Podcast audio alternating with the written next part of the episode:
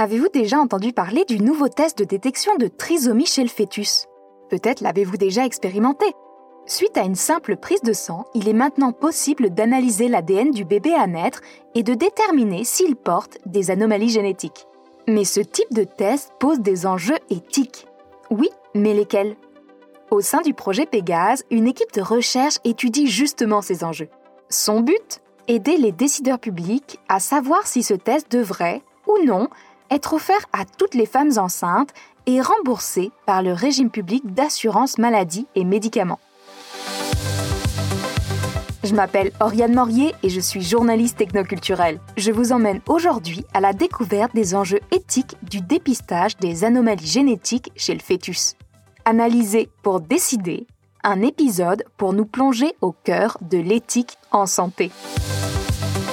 Vous écoutez la série Balado ADN, trois lettres qui changent le monde. Une présentation de Génome Québec par le magazine C'est Sciences. Vardit Ravitsky est professeure de bioéthique à l'École de santé publique de l'Université de Montréal. Elle enseigne également à Harvard, aux États-Unis. En tant que bioéthicienne, Vardit Ravitsky étudie les enjeux éthiques, sociétaux et politiques de la biomédecine. Elle est spécialisée dans la procréation humaine médicalement assistée par des outils de génomique. C'est une chercheure clé du projet Pegasus qui porte sur une nouvelle technologie d'analyse de l'ADN du fœtus pour déterminer s'il porte des anomalies génétiques. C'est une euh, technologie qui euh, existe uniquement depuis 2011 qui permet de tester l'ADN du fœtus à travers une prise de sang de la femme enceinte. Ça permet d'obtenir de l'information euh, sur le fœtus, information génétique. Et ce qui est important, c'est que même si ce n'est pas diagnostique, pour certaines conditions, c'est presque diagnostique, mais ça ne porte pas le risque de fausse couche que des tests invasifs comme l'amniosynthèse portaient dans le passé. Ce type d'information sur l'ADN du fœtus permet à la famille de se préparer à la naissance d'un enfant qui aura des besoins spéciaux ou une certaine condition maladie ou dans certains cas, ça peut permettre de prendre une décision d'interrompre une grossesse et le test ne porte pas de risque. La technologie en même temps soulève plusieurs enjeux éthiques. Le test a été développé par le docteur François Rousseau et son équipe du Centre de recherche du CHUT Québec, Université Laval, dans le cadre du projet Pégase, financé par Génome Québec et Génome Canada.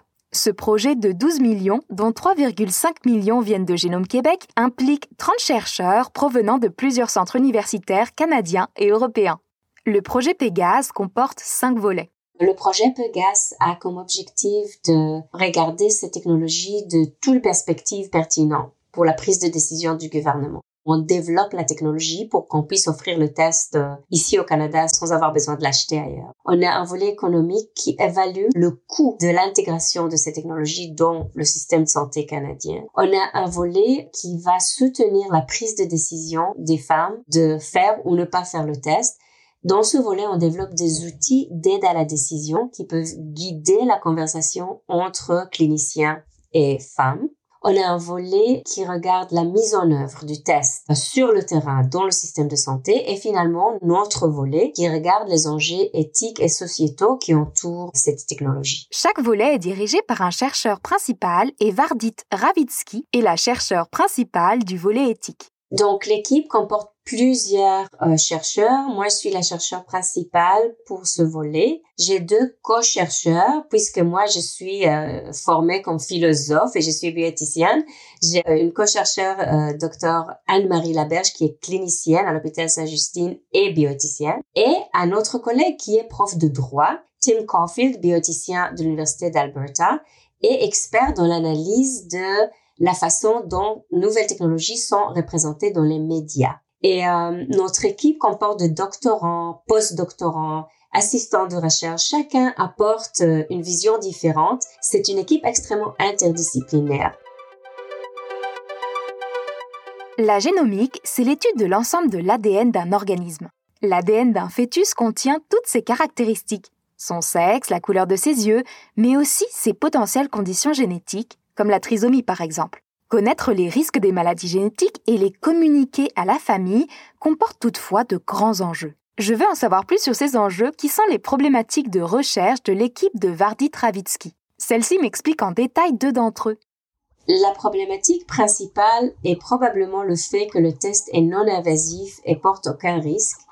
Et donc, on a peur qu'il n'y ait pas de consentement éclairé avant le test. Quand on fait un amniosynthèse et qu'on va insérer un aiguille dans l'utérus de la femme, bien sûr qu'on va avoir un consentement parce qu'il y a un risque, c'est pas agréable, il faut bien comprendre pourquoi on fait le test et de quoi il s'agit. Mais lorsque c'est juste une prise de sang, on est préoccupé que les femmes ne vont pas même savoir qu'il s'agit d'un test génétique, qu'ils ne vont même pas comprendre qu'il s'agit d'un test de dépistage pour le fœtus. Et là, si le test est vu comme banal, trivial, comme un test qui exige même pas un consentement, on peut arriver à une situation où la femme reçoit une information extrêmement significative sur son fœtus, par exemple qu'il a une maladie grave ou une trisomie, sans qu'elle soit préparée.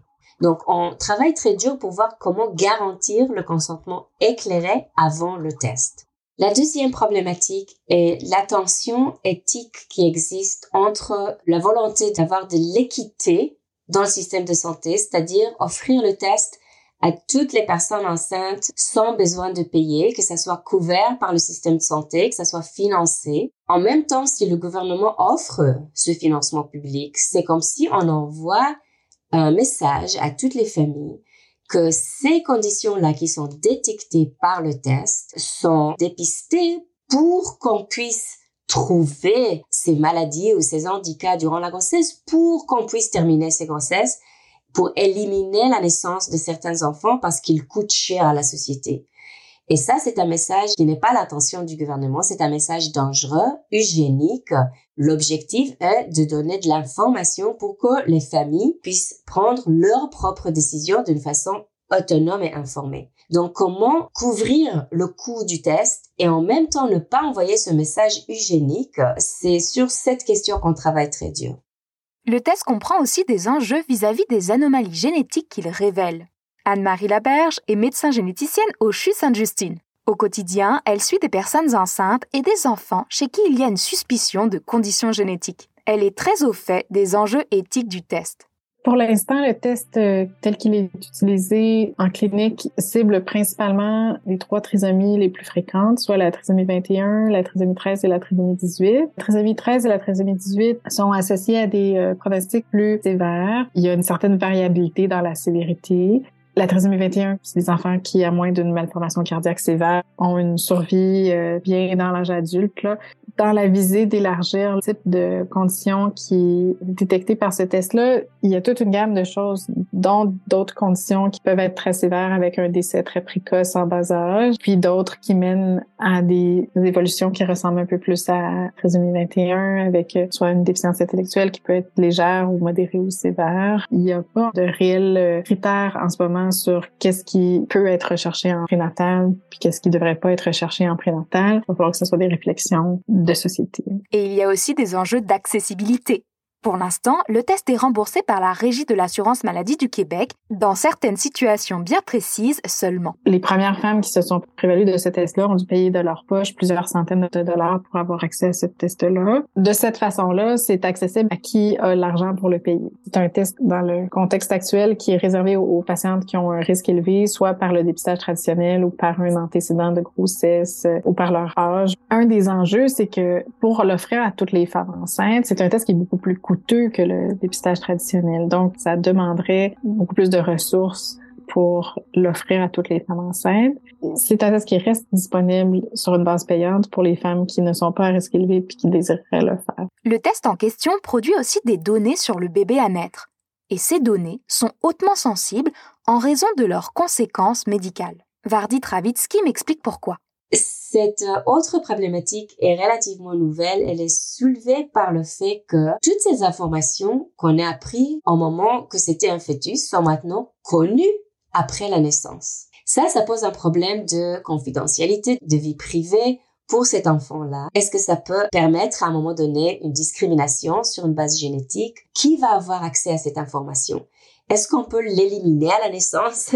Non, parce que les parents ont déjà cette information. C'est extrêmement complexe et nous, on cherche des solutions raisonnables pour cet enjeu. Pour questionner ces enjeux, l'équipe de Vardy Travitsky, Anne-Marie Laberge et Timothy Cofield ont mis en place un certain nombre d'activités. Je demande à Anne-Marie Laberge de m'en dire plus sur ces activités mises en place. Évidemment, une revue de la littérature pour euh, voir où on en est avec ce test-là. Au-delà de ça, on a l'objectif de bien documenter la réalité canadienne et québécoise. Donc, on a un questionnaire qui est destiné aux personnes enceintes. Ça nous permet de voir comment le test est perçu par euh, les personnes qui vont être visées par ce test-là. Euh, parallèlement, on avait aussi l'objectif de sonder des groupes particuliers, encore des personnes enceintes, mais aussi des professionnels de la santé, des euh, représentants d'associations de patients ou de parents de gens vivant avec euh, les conditions visées par le dépistage, des gens qui ont eux-mêmes ces conditions-là ou qui ont un enfant ou euh, quelqu'un dans leur famille qui vit avec ça, puis aussi des entrevues avec des décideurs publics qui vont recevoir toutes ces données-là puis devoir décider qu'est-ce qu'on fait avec toutes ces données-là puis quelles décisions on prend par rapport à l'utilisation de ce test-là. Suite à ces différentes activités, l'équipe produira différents outils permettant de diffuser les résultats. Certains de ces outils sont déjà bien avancés. Certains autres sont encore en développement. Vardy Travitsky me les détaille. On est en effet vers la fin du projet qui se termine en 2024. Donc, euh, toute la recherche fondamentale a été faite. On a sondé les femmes, on a interviewé les parties prenantes.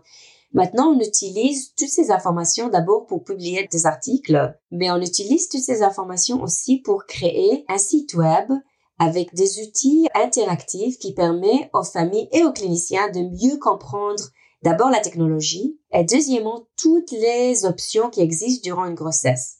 Un autre outil qu'on a développé est un timeline tool. C'est comme un échancier qui va à travers la grossesse et donc, ça guide euh, la famille, la personne enceinte à travers toutes les étapes de la grossesse avec une information équilibrée, neutre, euh, accessible. Il y a une autre chose très originale et c'est une utilisation de verbatim de toutes les entrevues qu'on a fait avec des parties prenantes pour créer une pièce de théâtre inspirée par ces entrevues. Et donc, c'est quelque chose qui sera offert au grand public pour promouvoir la réflexion plus informée et pour bien sûr promouvoir un débat public et sociétal euh, autour de ces technologies. Ultimement, les résultats de l'étude aideront les gouvernements à décider si le test doit être implanté ou non à grande échelle dans les systèmes de santé à travers le Canada. D'ailleurs, si vous êtes enceinte ou si votre partenaire l'est et que vous souhaitez contribuer à l'étude, il suffit de remplir le questionnaire mis en place par l'équipe de recherche. Il est accessible via le site internet du projet Pégase. Cet épisode a été écrit et réalisé par Oriane Morier. C'est une production du magazine C'est Sciences pour Génome Québec. Merci à Vardy Travitsky et à Anne-Marie Laberge pour leurs explications. Et merci à vous pour votre écoute. À très vite pour d'autres épisodes de notre formidable série ADN, trois lettres qui changent le monde.